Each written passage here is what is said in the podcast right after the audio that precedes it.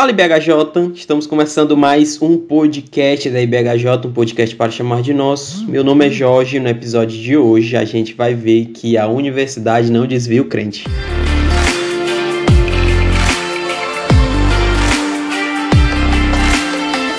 Bom, hoje a gente vai falar sobre missões na universidade, né? Mais aí, mais um episódio da nossa série sobre missões e o podcast ficou muito legal, tá bom? A gente trouxe três convidados, sendo um da casa, a gente vai é, compartilhar com vocês na hora do episódio, mas é, já queria dizer que ficou muito legal e agradecer, né, as pessoas que participaram.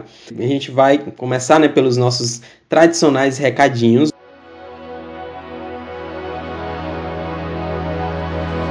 O primeiro recadinho é que a gente está é, nas redes sociais, no, no Instagram, né, compartilhando aí é, sobre os episódios. De vez em quando a gente faz alguma postagem, abre lá alguma caixinha é, de, de, de perguntas. Então, sempre quando você vê lá alguma postagem, curta, compartilhe, é, comente, porque isso acaba fazendo o podcast chegar a mais pessoas. E a gente teve a nossa mudança, tá bom? A gente estava no, no, no, Telegram, na verdade ainda está no Telegram, mas a gente criou também um grupo no WhatsApp é, para falar pela facilidade, né? Dos irmãos, é, a gente pelo, pelo Telegram acabava alguns irmãos não, não participando porque não tem Telegram, enfim, toda aquela coisa. Mas agora a gente também está no WhatsApp, então a gente está sempre mandando aí é, é, o, o, chat né, do, do, do, grupo, o link do grupo. Então, se você tem alguma dúvida, nos procure, né? Procure eu, procure o Rafa, mande aí né, no Instagram que a gente manda o link para você e você entra lá. Então, é mais uma ferramenta para a gente estar tá, é, comentando sobre os, os, podcasts, comentando sobre os episódios, é, também para vocês né, darem aí né, algum feedback ou alguma sugestão também, enfim. É, é, é, tá, é um grupo né, que a gente tenta participar bastante, tá bom? E eu acho que agora no WhatsApp vai ficar até mais fácil a comunicação, beleza? E também, nosso último recadinho é que a gente tem um link na Amazon, né? Então, sempre que você for fazer alguma compra na Amazon, por favor, é, entre no nosso link, coloque as coisas no carrinho e efetue a sua compra. A gente vai estar recebendo uma comissãozinha é, importante né, para o avanço do podcast, tá bom? Mas sem mais delongas, vamos para o nosso episódio.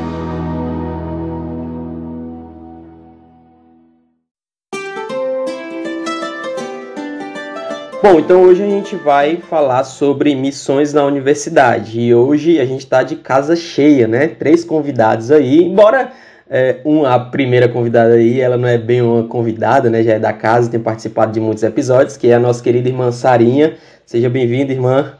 Oi, pessoal. É muito bom estar participando aqui de mais um episódio, né? Eu acho que, se eu não me engano, se eu não perdi as contas, eu acho que é a quarta vez, né? Por aí. Eu nem lembro, Mas, faz tempo, né? É. Inclusive, inclusive, Sarinha, é, quando eu tava conversando com o Rafa, ele falou que, cara, a gente fez um podcast parecido. Quando eu fui olhar, era Cristão na Universidade. Eu acho que tu participou Foi. desse podcast com o pastor o meu primeiro. Glauco, mas eu não lembro se tu isso. E aí é, é interessante porque esse episódio que eu participei, eu tava, tipo, tinha acabado de entrar na universidade, na US ainda, né? Então eu, tipo, conhecia a, já a CRU, mas eu não fazia tão parte, então eu, eu tava meio que em outro momento. Então é interessante fazer essa comparação de agora em outro momento, né, já participando de, de um movimento cristão universitário e tendo mais experiência com as missões na universidade. Aproveitando isso também, né, eu sou a Sara, faço letras português e inglês na UFC e eu tenho servido na Cru Campus como voluntária, né, estudante voluntária. Show! É, e a gente tem dois convidados novos, né? Primeira vez aqui com a gente, eu já queria é, sejam bem-vindos, né? Agradecer a presença de vocês. Primeiro é o nosso irmão Davi Fonteles, acho que é assim. Seja bem-vindo, irmão. Se apresente aí, né? Quem é você, de onde você é, de onde teclas. E seja bem-vindo, irmão. É, tudo bem, prazer. É, acertou o nome, Davi Fonteles. Muita gente fala Davi Fontinelli, tá? Então, muito obrigado por ter acertado o meu nome. eu lutei aqui, eu lutei aqui, viu, pra falar. É, graças a Deus. É, então, eu estou no período de transição, né? Eu me formei agora, né? meu nome é Davi, me formei agora em História na Universidade Federal do Ceará. Eu sou da, da Assembleia de Deus Novo Tempo.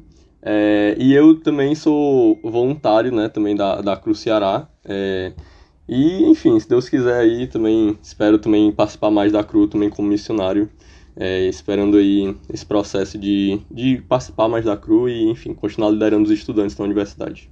Show demais. É, e o segundo convidado, o Lucas, né, que é o Lucas Martins, já é mais famoso, né? Eu, eu, eu nem sei se ele lembra, a gente, eu nem falei aqui antes, mas eu assisti a tua live, cara, sobre arminianismo faz muito tempo, acho que faz uns dois anos, se eu não me engano. É, eu acho, inclusive, que eu tenho. Eu acho, inclusive, que eu tenho o teu e-book, ah, né? Que, que, tu tinha feito na época, exatamente.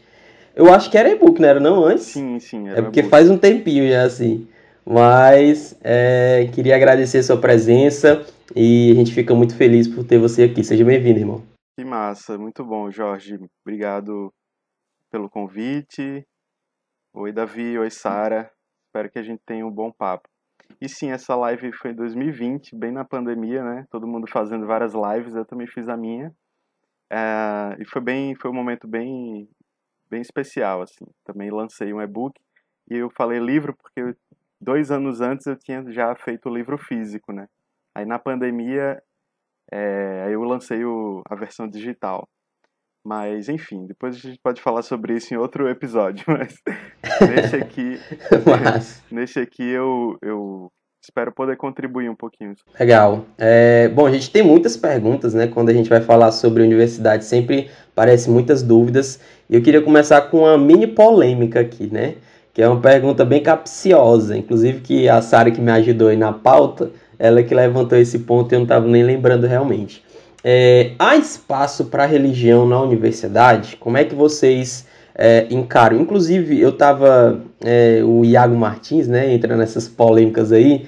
Ele falou, ele, ele postou um vídeo é, de um cara que estava pregando, tipo assim, numa, numa rua, e aí muitas pessoas ali estavam questionando o cara, né, dizendo para ele não. Enfim, e ele até marcou o Pirula e o Easy, não sei se vocês conhecem, né? Perguntando ah quando é um quando é um é, enfim religiões afros né? É, tem, tem esses problemas mas quando é o cristão não é? E foi levantada essas polêmicas né sobre o espaço da religião nesses ambientes e é, como é que vocês encaram né religião na universidade? Eu acredito que sim há espaço para religião na universidade. Religião na verdade é uma demanda do ser humano né? E, e onde há ser humano na, na história houve também religião. Então não seria diferente para o ser humano que está na universidade, né? Ele também possui essa demanda. Ele também possui necessidades que vão além das necessidades físicas é, e emocionais, né? Ele também tem necessidades é, de algo superior a ele, de algo muito maior que ele, uma necessidade de propósito, né? De completude. Então, sim, há espaço para religião. Inclusive, é, universidade traz muito essa ideia, né, de ter uma pluralidade, ter uma diversidade de, de religiões, de pensamentos, de ideologias e tal. E também há espaço para uma pessoa não ter nenhuma religião também, né? Então acho que é um direito do, do ser humano e uma demanda do ser humano, né? Agora, é, com relação a, a esse tipo de perseguição, né, que, que acontece com, com cristãos em várias partes do mundo, eu acho que no Brasil, especialmente, nós estamos numa posição privilegiada, né? Porque no, no o nosso país, é, apesar de ter alguma hostilidade aqui e ali, ainda é um país muito livre. Né? Se a gente enxerga a nossa liberdade em graus, né, assim, de não é só li, livre e, e proibido total, né? Mas em graus, a gente vê que o Brasil está como sendo um país dos mais livres de todo mundo, né? Então, a gente também precisa agradecer a Deus também por essa posição privilegiada que ele nos deu e orar pelos nossos irmãos que estão sendo perseguidos verdadeiramente, né, em alguns países, como na Ásia, né, no Oriente Médio, enfim. É, então, sim, há espaço para religião na universidade. Graças a Deus, a gente tem bastante liberdade para viver, né, para viver essa religião, em especial a, a vida cristã, né? Quando no ensino médio, meu professor de sociologia falou que a religião era algo relevante para o ser humano, né? E eu lembro que isso bateu muito na minha cabeça. Caramba, então quer dizer que eu sou cristão, então isso é relevante para minha vida. As pessoas conhecerem o cristianismo também pode ser relevante para a vida delas. Claro que a gente entende é, não de maneira sociológica apenas, né, mas de maneira espiritual, como realmente as pessoas precisam é, saber sobre Cristo. Mas no contexto da universidade, eu acho interessante que é, a noção de universo mesmo, é necessário que haja espaço para religião, né? Pelo menos no contexto também brasileiro, em que busca-se muito ter esse contexto de estudos, das pessoas realmente se conhecerem, das pessoas é, criarem intelectualidades, a religião faz parte desses estudos. Então é, é inevitável, inevitável que haja espaço para da religião para a universidade. E, e assim, no contexto do Brasil, que o Lucas comentou, eu acho interessante que, de fato, a, a gente pode até pensar que muitas vezes a gente tem, tem alguns problemas com relação a, sei lá, se sentir meio coagido é, em relação a falar de Jesus, mas muitas vezes essa, essa coerção é feita é, porque a gente não, às vezes não sabe muito conversar com esse universo. Então, a, não é necessariamente uma coerção dos outros, às vezes é uma coerção nossa própria. Então, nesse contexto Brasil, é, a gente pode até ver um caso ou outro ali que, de discussões políticas sobre alguma questão de religião, mas no contexto vivo, na questão da experiência real na universidade, no dia a dia, a gente tem muita liberdade para falar de Jesus. Muito mesmo. Os meninos falaram muito bem, né? Tanto há espaço como a gente está lá, como movimento, como organização, e a gente observa é, isso todos os dias, a gente lidando com religião, com as pessoas. E, e eu acho que é justamente isso que o Davi falou. Muitas vezes existem alguns conflitos, alguns problemas pela forma com que a, a gente lida com isso, e eu, eu acho que, que também por é, essa falta de preparação. Né? Porque da mesma forma como com qualquer contexto onde a gente vai li lidar com o evangelho precisa de uma preparação específica para um contexto específico, a gente precisa de uma linguagem específica para para inserir a religião e o evangelho dentro da universidade. Então acho que é mais essa questão mesmo. É, eu não sei o que que acontece, assim, que fenômeno é, mas é, você acaba como, como o Davi falou aí, né? É muito mais uma questão sua de achar que vai acontecer um problema imenso se você falar de Jesus para alguém do que realmente acontece se você fizer, né? Eu não sei qual fenômeno assim, não sei se é, na faculdade, né, vocês estão diariamente lá, é, se, se há alguma, é, algum tipo de rejeição nesse sentido para causar isso nas pessoas, mas de fato eu acho que isso é um problema. Até porque quando é, as pessoas estão pensando em faculdade, o primeiro medo que elas têm é de, de perder, né, de ser taxadas como isso ou como aquilo. É, eu sinceramente não sei se é realmente isso que está acontecendo, né? Vocês estão no dia a dia, ou se é um. Não sei, assim, as pessoas comentam, né? E, e causa isso nas pessoas. Não sei como é que vocês. Não sei nem se vocês entenderam a pergunta que eu quis levantar aqui. Eu vou dar um, só um comentário sobre isso que você falou, e eles podem comentar Sim. mais sobre essa experiência na universidade. Uhum. Que certa vez uma a gente fez um trabalho de evangelismo na universidade e o pessoal tava tudo com medo, né? E aí quando voltaram, depois do trabalho de evangelismo, as pessoas voltaram e uma menina disse assim: "Nossa, mas é tão fácil, a gente devia fazer mais vezes". Entendeu? Então, tipo assim, eu também. É uma boa pergunta, que às vezes eu também não sei de onde é que vem esse medo, não. Porque depois que eles fazem evangelismo, ele, ah, não tem problema, dá para falar de Jesus. Acredito que exista um certo preconceito com a universidade, da parte da igreja, né? É, por não conhecer, né? Aquele ambiente, a, o medo do desconhecido, né? Esse medo, por exemplo, é fortalecido por meio de filmes como Deus Não Está Morto, né? Em que o jovem vai lá e encontra um professor de filosofia malvado, ateu, que vai cercá-lo, né, de todas as maneiras, e aí vai fazer perguntas que ele não consegue responder, e vai humilhá-lo na frente da turma. É... E aí fica todo mundo achando que a universidade vai ser sempre assim, né? Olha, eu tô na graduação de filosofia, né? Então, pela lógica, todos os meus professores deveriam ser assim, né? E mais, pela minha experiência, não tem sido assim, né? Pelo contrário, eles são abertos demais a tudo. tudo que você falar, eles vão aceitar, vão dizer que é lindo, que é verdade, que é que é, enfim, bom. Ai, que ótimo, né? Tipo assim, para mim esse é o problema, né? É um outro aceitam... extremo, né? É um outro extremo, né? Exato. Eles não perseguem Sim. nada nem ninguém, não, não criticam ninguém, né?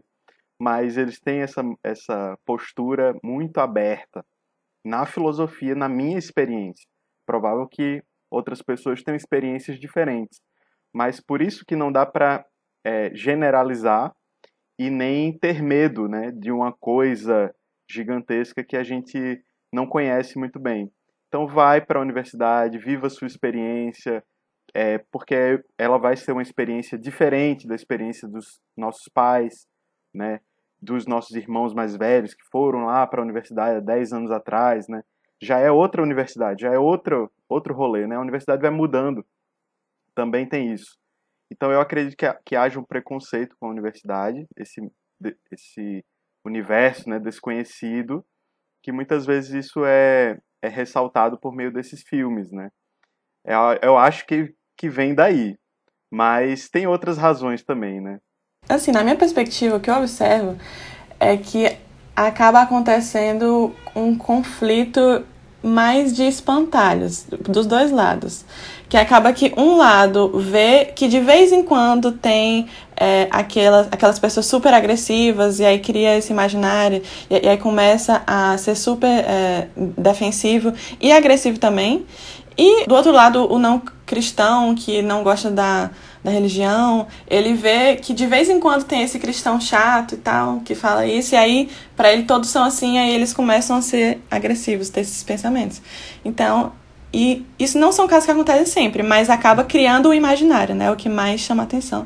Então eu acho que talvez venha daí. Falta um pouco de, de honestidade, né? Inclusive da igreja muitas vezes, de encarar as pessoas como enfim, elas são pecadoras, são falhas, então, obviamente, uma rejeição vai acontecer, mas às vezes, assim, é, pelo menos em alguns discursos, por exemplo, eu já vi irmãos é, maduros, assim, velhos, né, no sentido de 40, 45 anos, dizendo que prefere que o filho não vá para a faculdade pública, prefere pagar não, outra, tipo assim... Para particular. É, exato, assim, eu fico espantado, assim, ele tava com medo da, do filho é, se perder, então é, é difícil, sabe, você lidar com essa situação, assim. Não sei como é que vocês veem isso, mas é, enfim, alguns problemas que acontecem, né? Eu já tive um caso na, na, na minha igreja que uma pessoa falou sobre isso. Não, não vou colocar meu filho na, na, na universidade pública, vou colocar na universidade particular porque vai ser mais tranquilo para ele como cristão, sendo que isso é uma grande mentira, grande mentira, assim, é porque é uma universidade, entendeu? Pode ser que a dinâmica de universidade mude da particular para pública, mas são pessoas de religiões diferentes que estão estudando no mesmo campo, que vão ter relações sociais da mesma maneira. Então, é, não existe essa, essa dicotomia, assim, a particular e a pública, quer dizer que eu vou estar mais protegido de coisas é, anticristãs na particular. Isso, assim, se nós conhecemos, por exemplo, a realidade da, da própria Unifor mesmo, aqui, aqui no, em Fortaleza, é, você vai ver que isso não, não, é, não é verdade, sabe? E eu acho que uma coisa que o, o Lucas comentou sobre esse lance do preconceito, uma coisa que eu acho interessante é quando alguns pastores eles conhecem da realidade da universidade e eles trazem isso para a igreja e quebram muito desses preconceitos. É, o meu pai, meu pai é pastor, então ele muitas vezes trazia isso na, na minha igreja, né, de como existe realmente espaço para você falar de Jesus na universidade.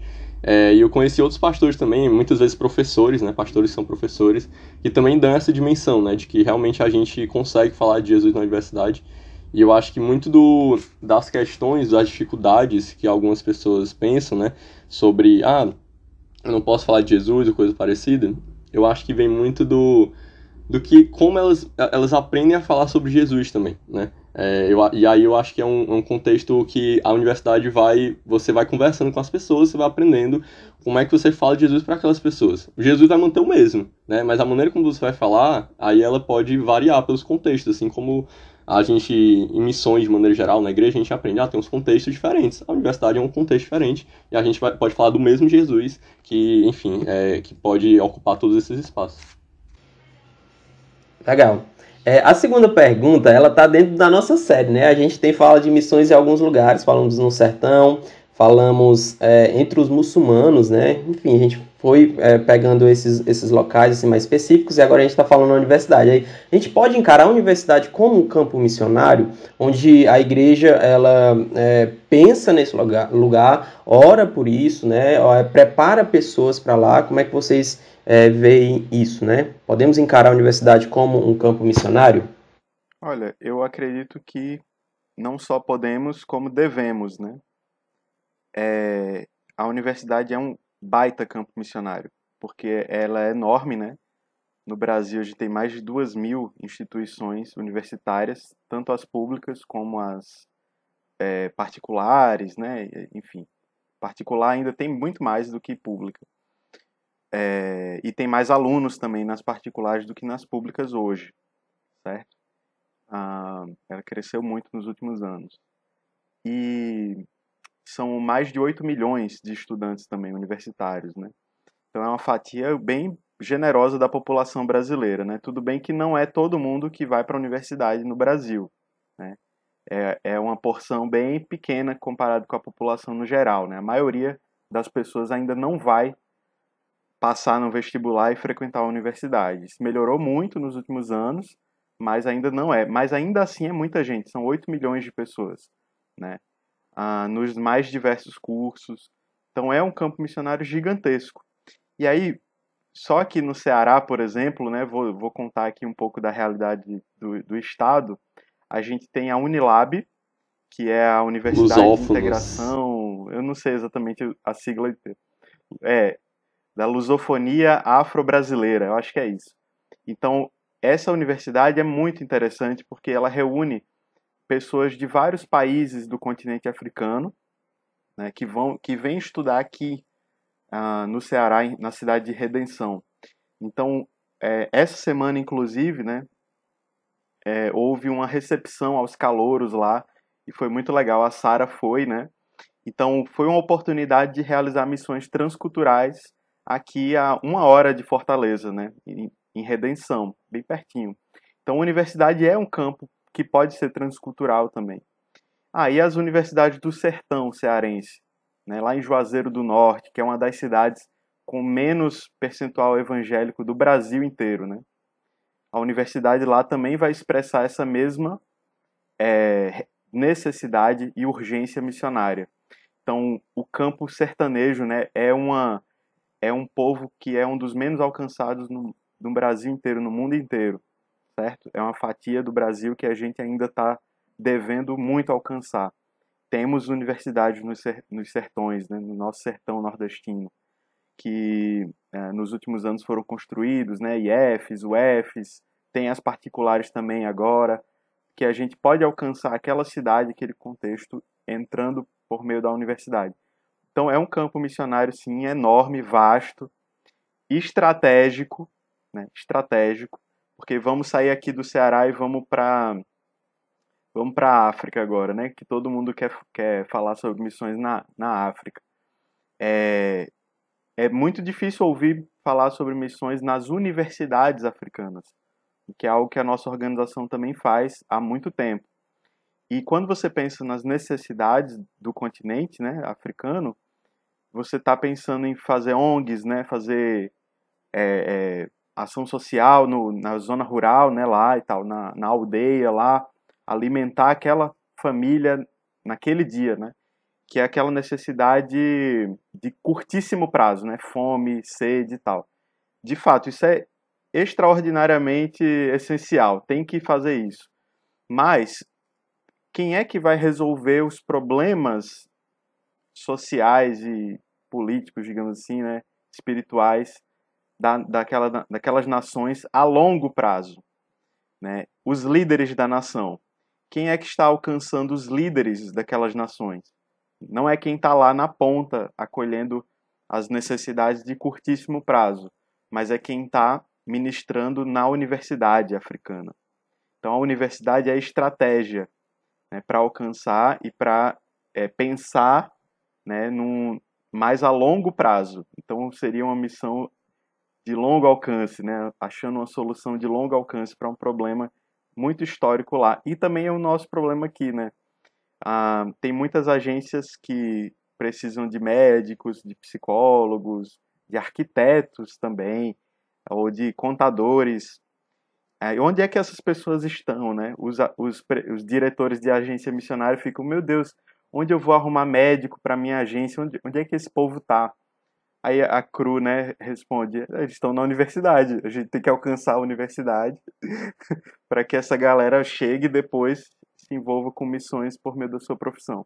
Então, a universidade é um campo enorme, um campo estratégico, E, e ela ainda é, é, é, é, assim, a beleza da universidade é que as, a, essa galera, né, o Davi, a Sara, por exemplo, e eu também, eu também sou jovem, é, ela, a gente está numa fase de tomar as nossas decisões mais importantes da vida, né? A cidade onde vamos morar, a profissão que vamos ter, pessoa com quem vamos casar, em alguns, em alguns casos, né? Em outros demora um pouco mais. É... Então são as decisões mais importantes da vida. Então é um momento muito propício para tomadas de decisão importantes, assim, de refletir, de mudar. Então é um momento crítico da vida adulta, digamos assim, nessa transição para até a vida adulta, né? E quando você chega oferecendo, não impondo, mas oferecendo o evangelho, oferecendo Cristo, mostrando Cristo, né? Tornando Cristo conhecido, isso é muito significativo e, e traz resultados também para a vida daqueles universitários. Eu já falei muito, vou deixar os meus amigos falarem também. Uma coisa que eu gosto de dizer, aproveitando essa última parte que o Lucas falou, é que a universidade é um ambiente em que a gente ou vai organizar ou desorganizar nosso coração. Eu penso muito dessa forma. Sempre fala, né, que a pessoa que entra na universidade vai se descobrir. Sempre ouvi essas coisas assim. É... Então, assim, se é o ambiente que as pessoas vão se descobrir, então é bom que tenha Jesus lá, né? Que as pessoas ouçam sobre Jesus. Então é o momento crucial, assim, que você fale sobre Jesus nesse momento. Então, é realmente como o Lucas falou, assim, não, não só podemos encarar a universidade como campusnário, como devemos. E eu gosto de pensar muito, em vez da. O Lucas falou muito sobre ações, né? Eu vou pensar agora sobre histórias de pessoas que se converteram na universidade, né? Por exemplo, um, tem um missionário é, da, da Cruz Ceará mesmo, é, ele é boliviano e ele conheceu Jesus na universidade, né? Então ele conheceu Jesus na universidade e se tornou missionário. Na minha mente, isso era meio que, cara, não peraí, eu conhecia pessoas já cristãs, né, que agiram na universidade e tal, participaram e se tornaram missionários. Mas uma pessoa que, né, se, isso, isso tem vários casos, né, de pessoas que se convertem e se tornam missionários depois é, e, e conheceram Jesus dentro da universidade. Mas porque para algumas pessoas isso é muito surreal. Ah, poxa, a pessoa está ainda na universidade, ela ainda demanda muito tempo, ela ainda vai se tornar um cristão maduro e tal, entendeu? Então, assim, às vezes as pessoas também têm esses preconceitos, né? E às vezes não encaram a universidade realmente como campo missionário porque acham que não, ele é só uma passagem. Não, mas ali as pessoas podem realmente não apenas verem como campo missionário, mas as pessoas podem se tornar missionários dentro da universidade. E é isso que eu acho isso incrível, assim. É... E tem vários outros testemunhos, assim, de, de pessoas que realmente não apenas entenderam a universidade como um ambiente agora que ah, agora eu posso tornar um missionário, como as pessoas conheceram de fato Jesus, é, assim, de maneira mais é, longe do, do contexto apenas da igreja, né, que muitas vezes nos protege, mas, é, é no, assim, em alguns contextos, em alguns, alguns contextos, tira um pouco da realidade, de como a gente realmente vai falar de Jesus em contextos diferentes. Então, na universidade, quando a gente tem essa oportunidade de entender como campo missionário, tem pessoas que saem dali, por exemplo, de participarem da, da Cru Campus, quando, quando passa esse período da universidade e agora se dedicam ainda mais na igreja, né, é, elas estão, sabe, com o ministério já modelado.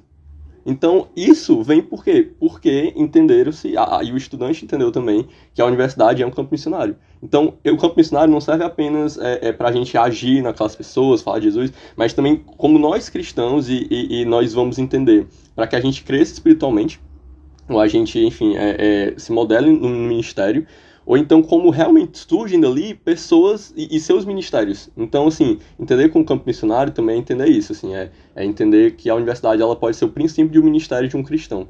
É isso que eu acho muito massa também é como se fosse um momento onde você é confrontado mesmo, né? A questão da aprovação. Então, de alguma forma, né, a gente pode dizer que é uma ferramenta de Deus para tocar né, no nosso coração, a nossa fé, o que é que a gente entende pela vida, porque, como tu falou, né, a igreja acaba protegendo, e eu, eu sinceramente não acho algo ruim, acho que na igreja ela precisa ser realmente é, esse lugar onde, enfim, a pessoa é protegida, mas é, sabendo que a vida, né, assim, de forma mais geral, é, vai chegar com muita.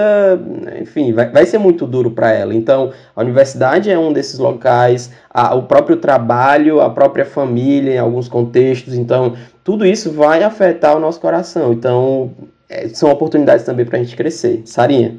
E eu acho que, justamente nessa linha, algo que mudou, assim, a minha perspectiva de, de, como eu enxergo a universidade e como eu enxergo. É, essa experiência que, que eu estou passando no, no, momento é realmente observar que, que a universidade ela não é só um meio. Porque antes eu pensava muito assim, tipo, eu vou para a universidade, ela vai ser um meio pelo qual eu vou usar para depois servir a Deus ou, é, ou fazer missão através da minha profissão ou, ou, do, da área que eu me formar. Só que, quando eu comecei a participar da, da CRU, eu percebi, e se a minha missão for agora, é, começar agora? E, e se, se, o meu campo missionário começar agora?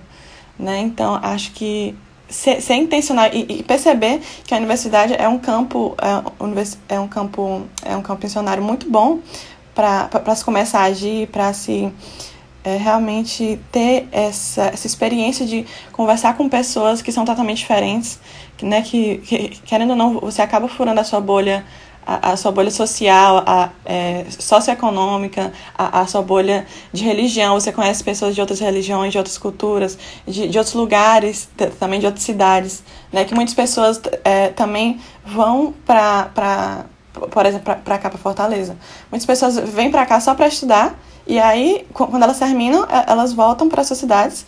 Imagina se essas pessoas forem alcançadas na universidade. Se essas pessoas conhecerem o Evangelho ou até tiverem esse despertamento de, de se tornarem missionárias. Então, elas também acabam levando para os seus, seus lugares, para suas regiões, para suas cidades. Eu acho que é também a, a qualidade de Coríntios, né? Que Coríntios é, era uma cidade onde várias pessoas diferentes, diferentes culturas passavam, acabavam se misturando muito ali, mas era estratégico né? Porque as pessoas conhecem ali o evangelho e elas vão para outros lugares, seja para o mercado de trabalho, seja para outras missões, seja para outras cidades, para outros países, e elas acabam levando para os seus contextos é, o evangelho e essa mentalidade de, de missão também. Legal. É, olhando isso, ouvindo isso, acho que às vezes a gente deixa passar muitas oportunidades, né? Muitos campos assim. E é por isso que a gente quis falar de alguns é, ambientes que não são muito falados. Por exemplo, a gente falou sobre missões na Europa é pouquíssimo, pouquíssimo é falado sobre missões na Europa. Então, lugar que é desse mesmo jeito, passa muita gente de muitas culturas e, enfim, mas muito legal. Só concluir, né?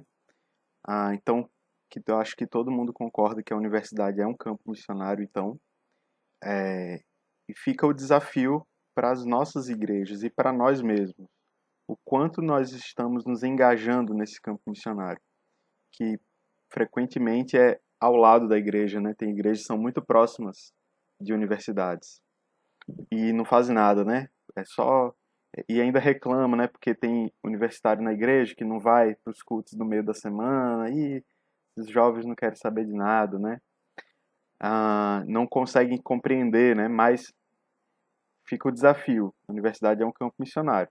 Então, se a universidade é um campo missionário, a gente precisa reposicionar a universidade na nossa estratégia de oração, de recursos financeiros, né, de apoio logístico, de cuidado, de tudo. A universidade precisa entrar naquele cartaz lá, né, ó, missões, né, culto de missões, bota um monte de bandeirinha lá de todos os países, né, fala de tudo. Então, se a universidade é um campo missionário, a gente precisa falar mais sobre isso, né, e investir mais nisso enviar nosso falou muito de proteger os, os, nossos jovens, né?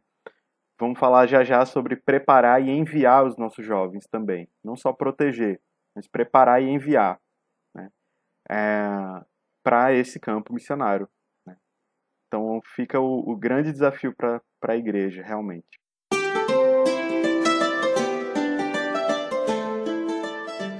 Massa. É, inclusive, essa era a pergunta que eu queria fazer, né? Como é que a gente prepara os adolescentes e jovens para cumprir é, o ID na universidade, né? E aqui, a pessoa que fez essa pergunta, né, até pontuou aqui sobre a questão de muitos jovens irem para a faculdade e se perder lá no meio do caminho, né? Como é que a gente prepara e como vocês estão na linha de frente, né? Acho que vocês podem falar com mais propriedade como é que é, quais são as dificuldades que são encontradas na, na faculdade, o que seria melhor, enfim, é com vocês.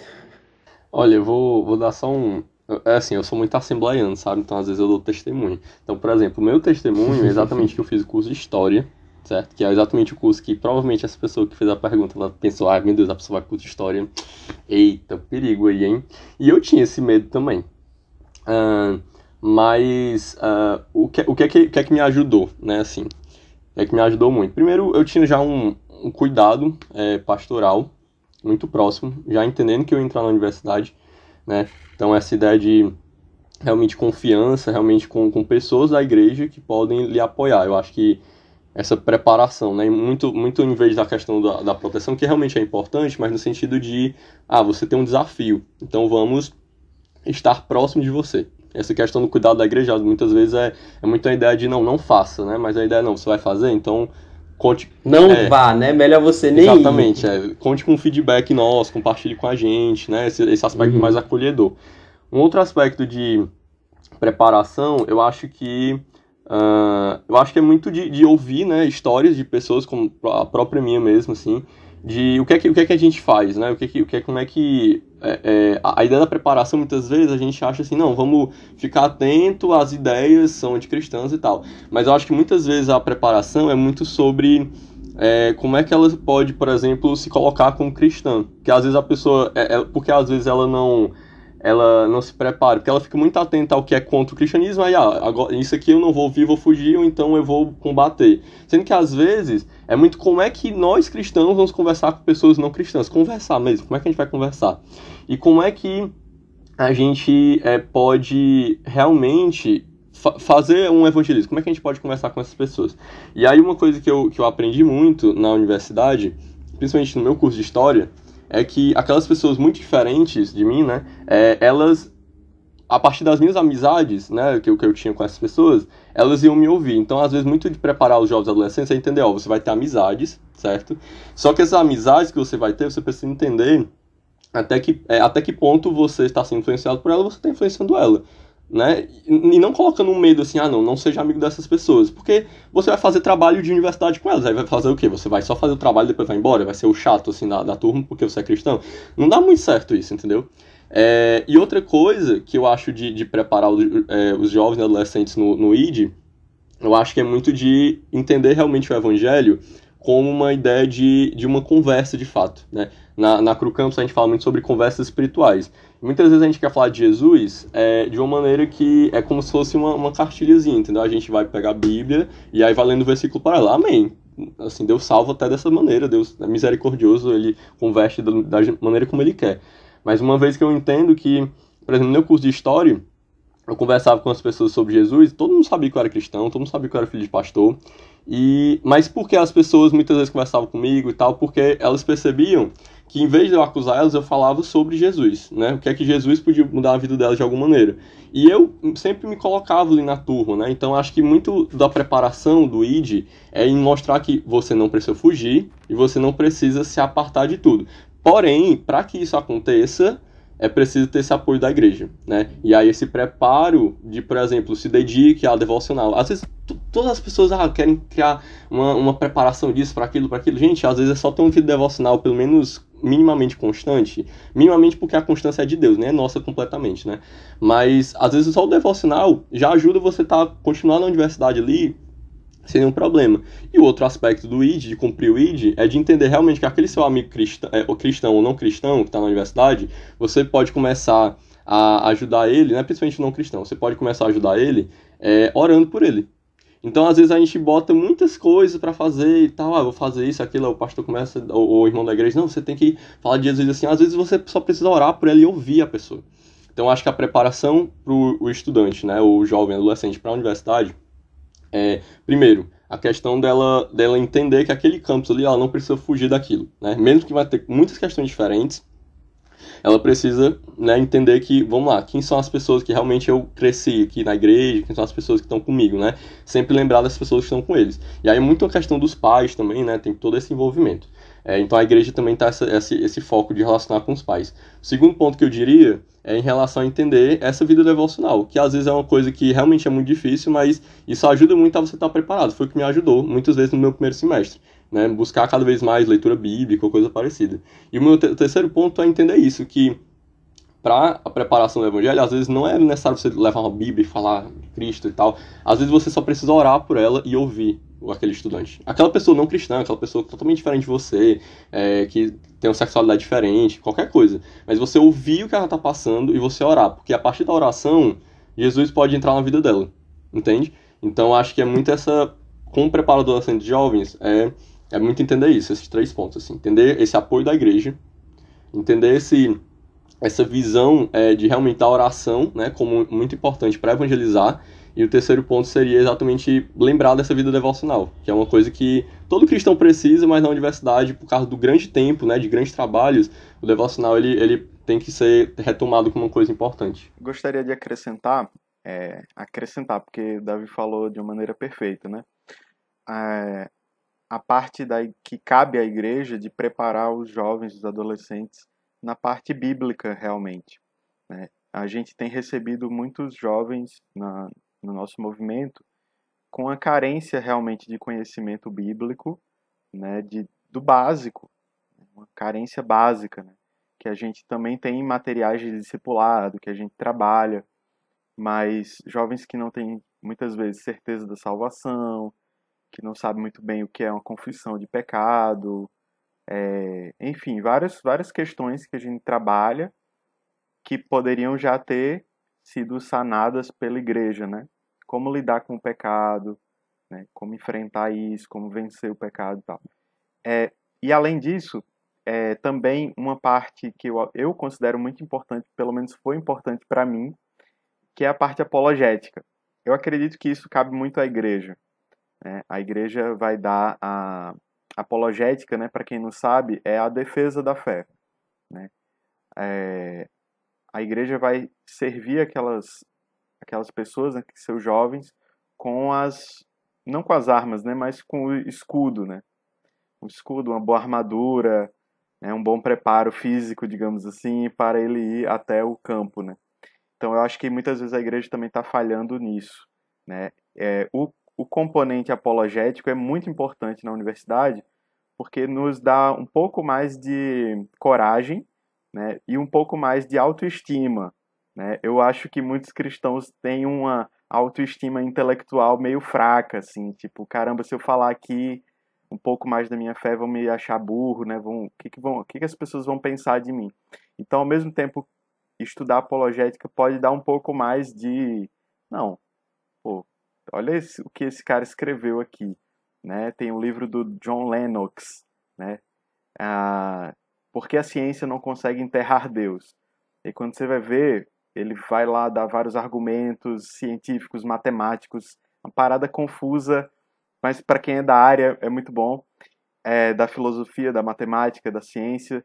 E quando você vai ver, o cara é professor, é, assim, catedrático, né, de Oxford, na área de matemática. Ele não é um teólogo, ele não é um pastor, enfim. Ele é um acadêmico da área, né, crente, piedoso e tal. Então isso, quando eu li esse livro, eu fiquei cheio de autoestima, né? Pô, eu tô com esse cara aqui. Eu tô entrando na universidade, mas eu tô com ele, ó. né? Tem o, o Dr. Craig também, né? Dr. William Lane Craig. Ele escreveu um livro que eu recomendo muito, que é o Em Guarda. Né? Em Guarda. Aprenda a defender a, a sua fé com razão, eu acho, e precisão, alguma coisa assim. Mas o título mesmo é Em Guarda. E ele tem dois doutorados, um é em teologia, na Alemanha, e outra é filosofia, filosofia na, na Inglaterra. Né? Eu, quando eu entrei na universidade, ó, tô com ele, ó, tô entrando, mas eu tô com ele. Então isso meio que enche a gente de uma certa autoestima, né, intelectual, é, que longe de ser vaidade, né, mas você conhece sua fé, sabe que ela é relevante, sabe que ela é pertinente para aquelas pessoas, sabe que ela é, é capaz de ser articulada no meio acadêmico, né? Então você não tem por que ter vergonha. Né? Então eu acho que o componente bíblico e o componente apologético também a igreja deve entrar e chegar junto. Longe de ser uma parada aprenda a defender sua denominação, que eu não gosto disso. Aprenda, você vai aprender que é ser batista. Isso aí a igreja já faz, né? Aprenda a ser presbiteriano. Não, tá faltando algo ainda mais básico, né? algo mais básico tem muito batista aí que sabe muito ser batista, mas no, no básico do cristianismo não sabe, né? Sabe os, as distinções, né? Batistas e tal, mas não sabe o, o credo apostólico, as primeiras confissões lá da igreja, o básico, trindade, divindade de Jesus, coisas assim. É, então, servia a juventude no básico da, da, da sua fé, e também o componente apologético. Eu acho que isso que os meninos falaram é, é exatamente isso, né? Eu, eu diria que é sobre você fortalecer a sua fé antes de tudo. É o mais, o mais essencial, o mais básico, como o Lucas falou. E você conhecer também a sua fé e o que você acredita. Porque muitas vezes ali quando você está na universidade, você vai conhecendo, vai se aprofundando em teorias, em em ideologias, essas coisas. E muitas vezes, quando você não conhece a sua própria fé, você vai conhecendo mais sobre isso do que a sua própria fé. Né? Então, você, quando isso ataca a sua fé, você acaba que não sabe como responder. E eu acho que também, uma coisa que eu lembrei agora, é que muitas vezes, é, não sei se todas, não, não vou ser tão radical afirmar que todas, mas essas pessoas que entram na universidade, que a gente vê né, casos, quando as pessoas entram na universidade, se desviam em tudo, é, mais, é principalmente porque essas pessoas tinham problemas já na sua fé e elas entraram na universidade e ali foi um ambiente muito propício de, de pessoas que não acreditam, que atacam ou que levam ao pecado e essa pessoa só seguiu esse caminho. Que talvez se ela fosse para outro ambiente que não fosse a universidade, ela seguiria esse mesmo caminho.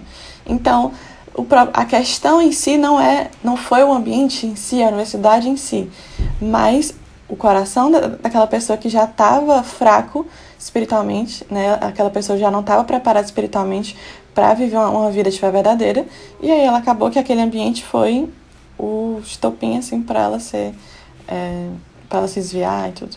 A oportunidade, né? Eu, eu é, quando a gente pensa em universidade e preparo, eu acho que outro ponto teria que ser levantado, assim, porque ah, eu acho que falta envolvimento da igreja, mas no sentido de ter tempo mesmo com adolescentes e jovens. Assim, eu estava pensando exatamente nisso, porque é, a gente acaba é, dando aula, pregando muitas vezes, e normalmente, por exemplo, adolescentes ali, 15, 16 anos, é, acabam sendo os, os menos, como é que eu posso dizer, empolgados com aquilo, né? Então, você precisa de envolvimento, você precisa é, de algo a mais, sabe? E é por isso que é complicado quando a gente pensa em universidade, a gente vai ter que pensar em ter tempo para trabalhar com adolescentes, com jovens, porque vai requerer tempo, paciência, repetição, uma série de coisas, fazer com que ele tenha uma, uma um certo é, empolgação mesmo, né? Uma atitude de coração, eu realmente quero me envolver nisso. Então é, é um desafio, viu? É um desafio quando a gente pensa em, em missões, principalmente no contexto aí é, de universidade.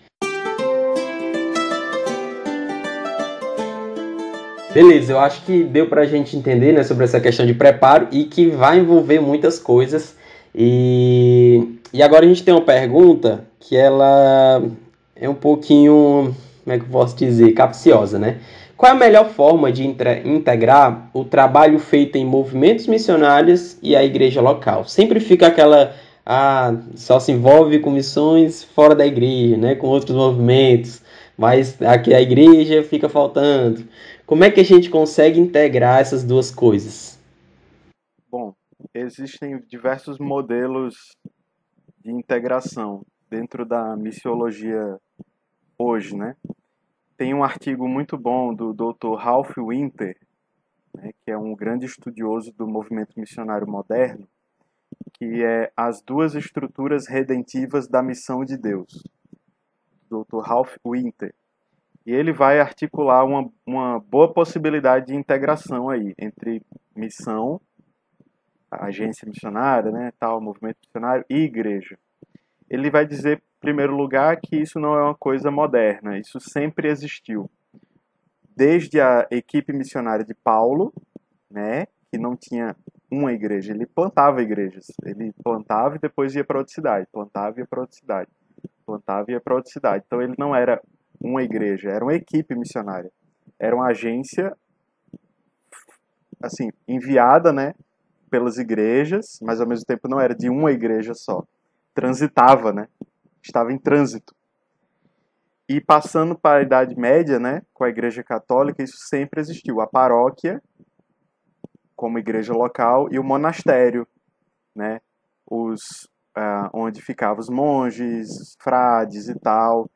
Então é algo fora da igreja, que serve para outro fim, né, que não o da igreja paroquial ali, local, serve para outra coisa. E ele fala, então, com, a, com as missões modernas, né, junta de missões é, nacionais, mundiais, alianças missionárias para enviar pessoas de, um, de várias igrejas, aí envia elas juntas para outro lugar. Não é nenhuma novidade, isso sempre existiu. Essas duas estruturas sempre existiram na, na igreja, certo? Ah, e, e aí isso traz para a gente algumas, alguns detalhes, né? Não é porque a igreja está falhando que existe movimentos missionários. Pelo contrário, a igreja não consegue, não tem recursos ah, pela sua própria natureza e função realmente. Não foi feita para isso. Ela é uma igreja local, né? Ela vai ter outras finalidades, né? E aí você precisa de outras estruturas diferentes para fazer outras coisas diferentes. Então não é ah, a igreja está falhando, está deixando de cumprir o seu papel. Não. O movimento missionário também é igreja. Também é igreja com I maiúsculo, né? Não é igreja local, mas também é igreja. Também é. Cada um faz parte uma, da, da sua igreja, né? E é enviado pela sua igreja, está em parceria com a sua igreja. Então, entender essa, essa, esse aspecto histórico, né? Desses movimentos que sempre houve, sempre houve. Desde John Wesley, né? O movimento metodista. Tinha o movimento metodista que era parte da igreja anglicana. Né? Depois que se soltou, né? Porque a igreja anglicana expulsou, né? Mas sempre existiu, né? Movimentos à parte. O pietismo, parte da igreja luterana. Então sempre fez parte da um movimento além para pessoas que tomam decisões além daquela decisão do batismo, no caso da igreja batista, né? É, ou da confirmação, né? No caso dos luteranos, presbiterianos e tal. Tomou aquela decisão, se faz parte da igreja local tomou mais uma decisão, você vai para o campo missionário, né? É uma outra decisão. Então, é, essas organizações existem, isso tudo está dentro desse artigo que eu posso deixar o link depois para vocês, né? Para ser um recurso adicional. Ah, essas organizações sempre existiram, sempre vão existir para abençoar a igreja né? e serem abençoados pela igreja local também. Né? Ah, eles fazem coisas que a igreja não não foi feita para fazer. Né? Eles plantam igrejas, inclusive. Né? A CRU tem plantado milhares de igrejas né? todo ano. Todo ano. Milhares de igrejas por ano. Se não me engano, são 15 mil igrejas, que é muito grande. O movimento global de igrejas. Ah, e fora outros, né? Junta, por exemplo. E eu acho que a igreja perde muito quando ela fica pensando assim, poxa, onde nós estamos falhando? a gente deveria ter um, ministério dos universitários. Aí depois a gente vai criar um ministério ah, do da escola. Depois a gente vai criar um ministério e fica só naquela igreja vários ministérios, né? Quando ela poderia abençoar aquelas pessoas que já estão fazendo ali, trabalhar em parceria com várias outras igrejas também. Então ela está se sobrecarregando porque ela acha que deveria fazer tudo, tudo em todo lugar ao mesmo tempo, né? igual, igual o filme tudo em todo lugar ao mesmo tempo. Não, a igreja não foi feita para fazer isso, né? Tudo em todo lugar ao mesmo tempo. Foi feita para fazer aquilo ali, né? dentro daquela comunidade, abençoar aquela comunidade.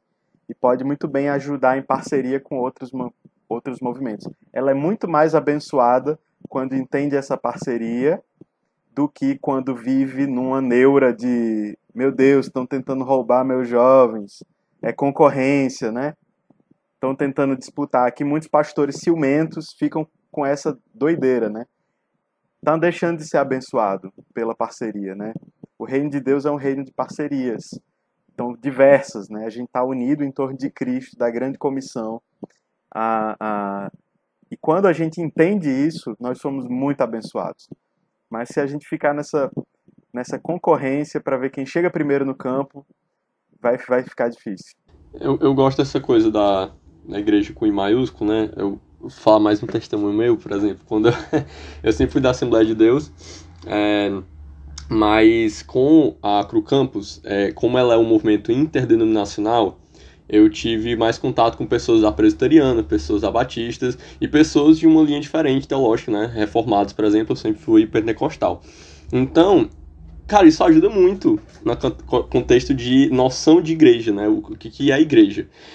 E aí, no contexto, ah, tá, e aí, beleza, e aí como é que não entendi ainda como é que forma a questão da integração, né, do, do jovem, missões e igreja. Porque quando você compreende outras denominações, tá? Pelo menos, pelo menos esse é meu testemunho, tá? Eu comecei a compreender mais minha denominação, tá? Pensando num contexto mais de igreja, assim, local, eu compreendi mais minha igreja local. Porque se eu entendo as realidades de outras igrejas, como é que eu posso ajudar a minha igreja? Poxa, eu vejo aquele cara fazendo isso na igreja dele ali. Eu vejo que lá naquela igreja tem discipulado, na minha igreja não tem. Eu vejo que naquela igreja eles têm, nossa, prepara prepararam um culto de Santa Ceia dessa forma. Claro que cada igreja tem maneiras diferentes de eclesiologia, mas quando você entende a, o formato de outras igrejas, você, peraí, mas como é a minha? Porque isso acontece com muitos universitários, tá? Quando os estudantes chegam na universidade, eles começam a ter vários questionamentos, tal, tal, tal. E aí eles começam a pensar, como é a minha igreja? Porque a minha igreja é batista? Porque o nome é batista?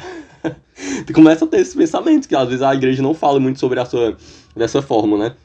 É, de maneira mais direta. Ah, então, assim, os movimentos missionários ajudam a você, a partir dessa dimensão de que ela compreende outros contextos, ela começa a entender a igreja local dela como, cara, isso aqui foi o que me formou, isso aqui foi o que me. É, né, assim, e aí é o lance do apoio importante, porque ela vai lembrar. Ela vai lembrar, isso aqui foi o que me, deu apoio. E não só isso. Eu estou aqui é, é, desenvolvendo é, é, a capacitação do Espírito Santo. O Espírito Santo, ele capacita, né? A gente tem, tem que lembrar disso, né?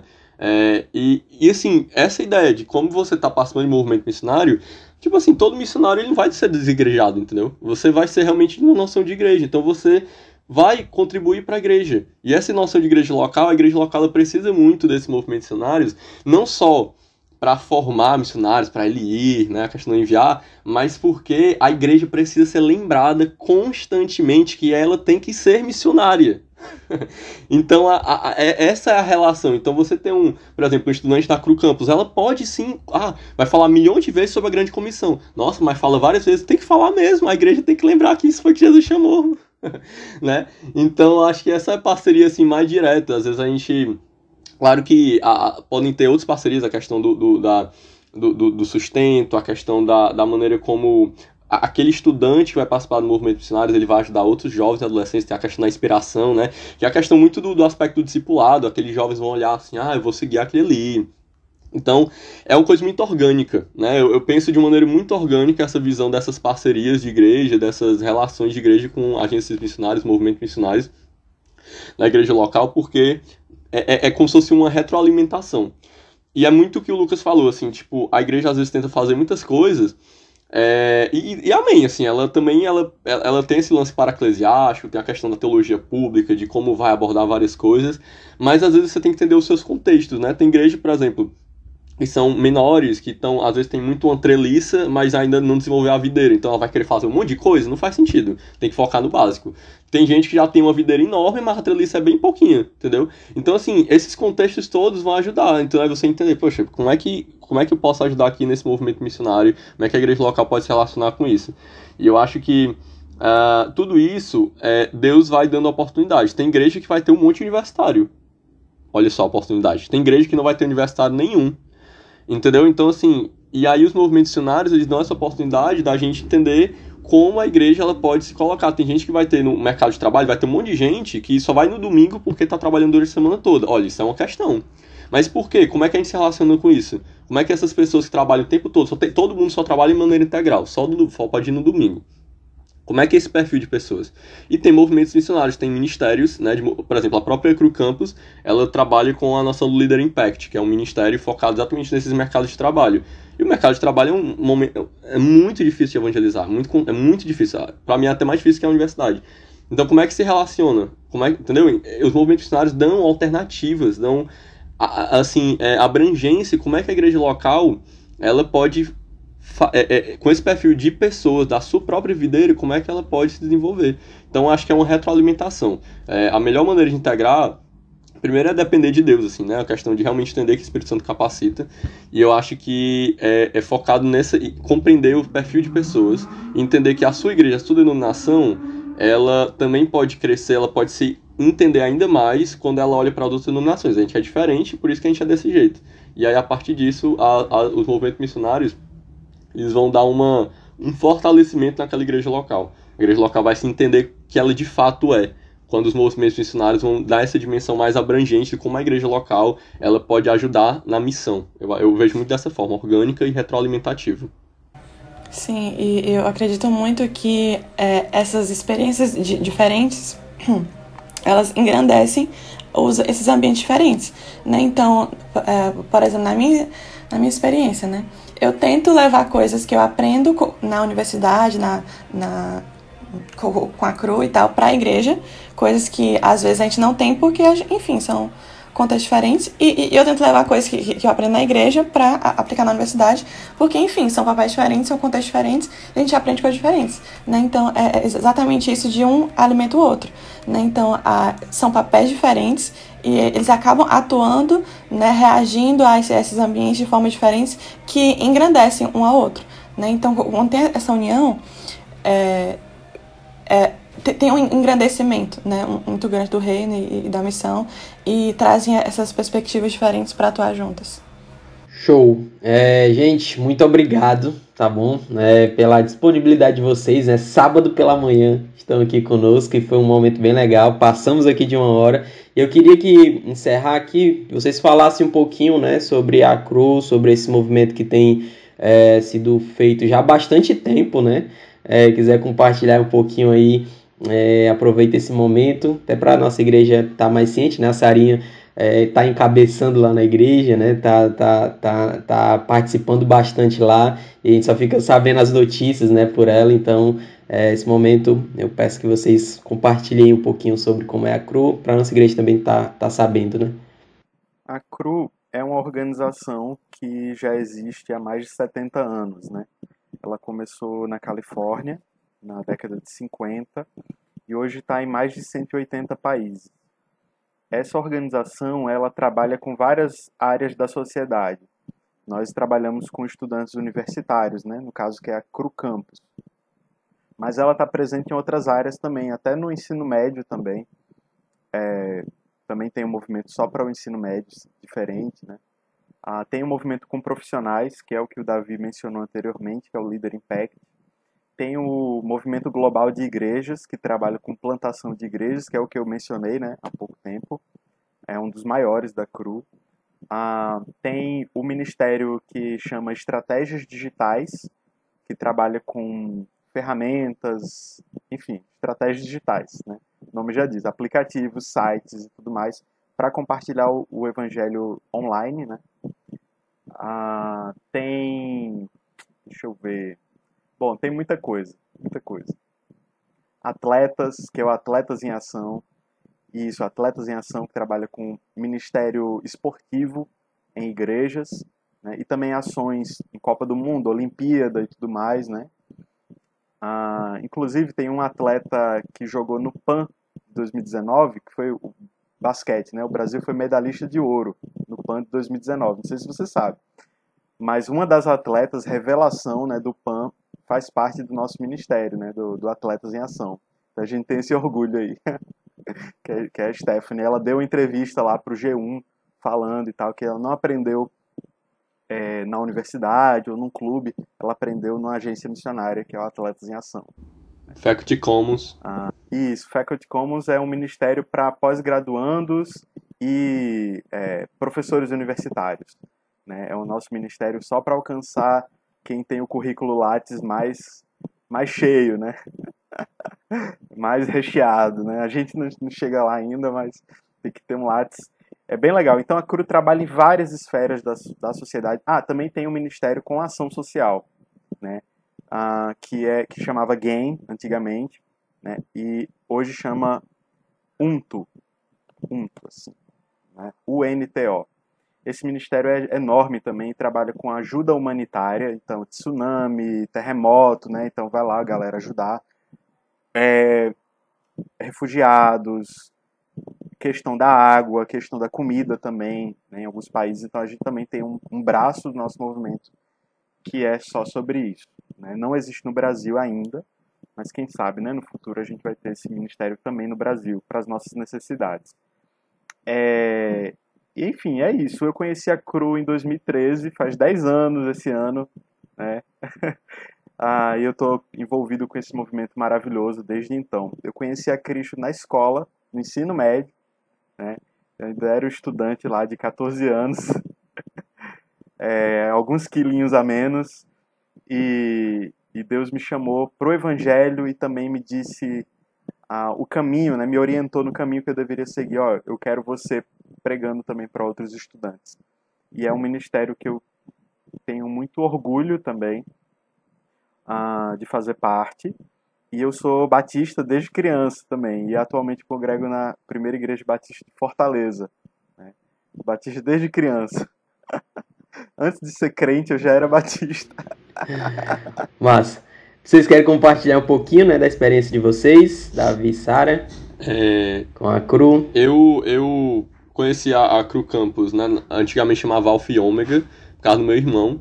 Meu irmão, ele, ele fazia é, contábeis na, na faculdade de economia, na FEAC, ali na, na da universidade. E ele conhecia o Alfa e Ômega e ele contava para mim, né? Desde, desde da escola eu, eu queria participar do Alfa e Ômega. Na minha escola mesmo eu, eu liderei o, o, grupo de adoração Pai, eu acho que o nome é o GAP, né? E eu sempre gostava de participar desses movimentos cristãos e tal. É, e aí eu conheci a Cru Campus, é, que aí quando eu entrei já, já tinha tinha mudado a, a, o nome, mas era o próprio Alpha Omega. É, e eu entrei em 2019 e foi no curso de História, né? Foi muito importante. Faz parte do meu testemunho pessoal, assim, porque me ajudou muito a, a, a enfim, caminhar como cristão mesmo, assim, ter uma, uma compreensão maior de Cristo, é, muito além do, do que eu já vivia numa vida religiosa, né? É, eu tinha uma vida religiosa, sempre tive ali dentro da igreja, mas eu realmente conheci Jesus de fato, eu compreendo dessa forma, é, quando eu comecei a evangelizar na universidade. Quando eu comecei a falar de Jesus, eu entendi, ah, então realmente. Porque agora, se eu estou falando de Jesus, eu estou quebrando todo o meu orgulho, que antes era muito, sabe, não queria falar assim, eu tinha, ah, não sei a Bíblia e tal. E aí é, eu até digo às vezes que a, o evangelismo para mim é uma é uma terapia de humildade, assim, que a gente não tá falando sobre você, sobre Jesus, né? Então, é, é uma quebra, assim, de, de muitos paradigmas na minha vida. É, e eu tô desde 2019, eu, eu, hoje eu sou formado, né, em História pela Federal do Ceará, como eu tinha comentado, e quero continuar participando da CRU. É, hoje eu, eu lidero é, parte do movimento aí na, na CRU Ceará, né? É, e, e, aprendi muito, principalmente ano passado, quando voltou, graças a Deus, o presencial aí na universidade de ajudar os estudantes, entendendo todo esse o DNA da CRU, né? Eu entendi muito a ideia da grande comissão, a ideia de evangelizar, de discipular, né, e de ser enviado. Então, hoje, graças a Deus, Deus me deu a capacidade de é, ter um pouco dessa vida missionária, comer quase qualquer coisa, que isso é importante, é, de realmente conversar com estudantes muito diferentes de mim, assim, é, ter uma facilidade de conversar, isso o Espírito Santo me capacitou bastante, e discipular, que hoje é uma das maiores felicidades que eu tenho, e, assim, eu, e hoje, a minha maior, maior desejo na minha igreja hoje é ter, ter esse, esse aporte muito intenso assim, na minha igreja de missões, né? Uh, eu sou da Assembleia de Deus Novo Tempo, como eu falei, ali no Bom Sucesso. É, e, e, assim, cada vez mais eu percebo, não só na minha igreja, como em outras igrejas, a necessidade é, daquela visão missionária, que não é uma visão que, tipo, ah, nossa, meu Deus, é uma coisa especial. Não é para ser especial, é para ser ordinário mesmo, é fazer parte da igreja. Né? E, e, a, e a minha história da Cru Campus é isso, assim, me trazer a noção da importância da, da vida missional. Vida missional que não é apenas para missionários. Vida missional não é para missionários, é para todos os cristãos. Em contexto diferente, formas diferentes, mas a vida missional tem que manter. Então a, a Cru Campus me ensinou muito isso. É, graças a Deus eu estou aí à disposição para fazer treinamento de, de, evangelismo, de discipular, de ajudar a igreja né, com I maiúsculo, né? E a minha igreja, principalmente, a minha igreja local, que eu amo tanto, é, para missões, né? Então a Crucãos me ajudou muito nisso. É, eu já compartilhei algumas vezes, né, sobre isso com, com a igreja, mas resumidamente eu conheci a Cru Campus em, no, no final de 2020, mais ou menos, mas eu comecei a, a, realmente comecei a entender e comecei a participar mais no, no, ano passado, quando, quando, como o Davi falou, voltou presencial, né? E aí é tudo muito mais diferente, muito mais é, real, né? E aí que eu também comecei a entender que missões pode e deve ser agora. E pode e deve ser na universidade também. Então foi onde eu fui entendendo mais na prática que é, Deus ele, ele, ele nos coloca em ambientes né, onde existem pessoas que, que precisam do, do, evangelho e que nós podemos ser a diferença, né? E nesse momento, não, não só no futuro, né? Porque como eu tinha citado, era uma coisa que eu pensava muito. Não, que quando eu terminar a faculdade, aí sim eu vou pregar o evangelho, aí sim eu vou, vou fazer missão e tal. Mas é, nesse processo eu entendi que não, Deus me chamou para fazer missão agora. Não só um, uma missão como uma, a, a vocação é, ministerial e tal, também, né? Se, se Deus quiser, mas é, missão como uma cristã normal, comum, que entende que, que precisa fazer diferença ali no, no seu ambiente e eu tenho, né, tentado é, aplicar isso não só na, na, universidade, como eu falei, mas também levar para a igreja é, ferramentas, coisas que auxiliem né, a gente a, a cumprir esse ID e também essa visão né, de, de fazer missões integralmente, de fazer missões em todo momento e em toda oportunidade. Show! Gente, muito obrigado mais uma vez, tá bom, por terem vindo, a gente fica muito feliz mesmo. E ter pessoas aqui com propriedade para falar né, sobre esse assunto. A gente sempre tenta é, trazer pessoas que estão é, mais dentro do assunto, e graças a Deus a gente pode ter três pessoas e uma da nossa igreja, que é a Sarinha, e a gente fica muito feliz, tá bom?